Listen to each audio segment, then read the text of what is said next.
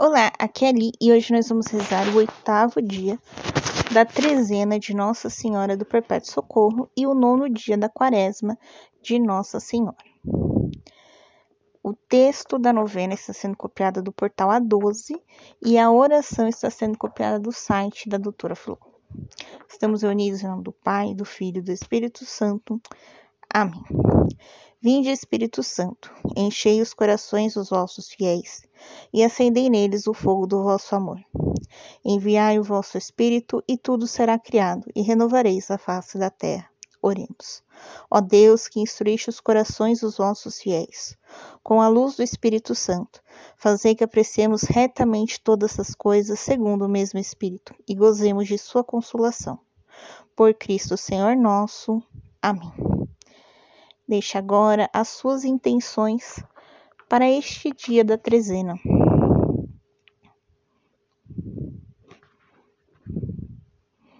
Oitavo dia: o lugar de Deus. Minha Nossa Senhora do Perpétuo Socorro. Quantas vezes me torno orgulhoso, vaidoso, confiante demais nas coisas que passam.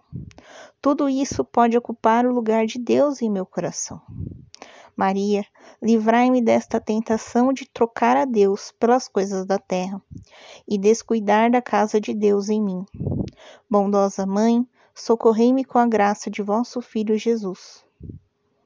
Ave Maria, cheia de graça, o Senhor é convosco.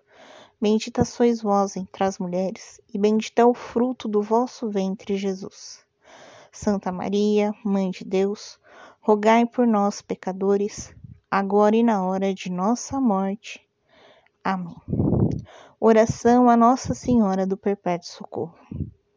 Ó Mãe do Perpétuo Socorro, nós o suplicamos, com toda a força do nosso coração, amparar a cada um de nós em vosso colo materno.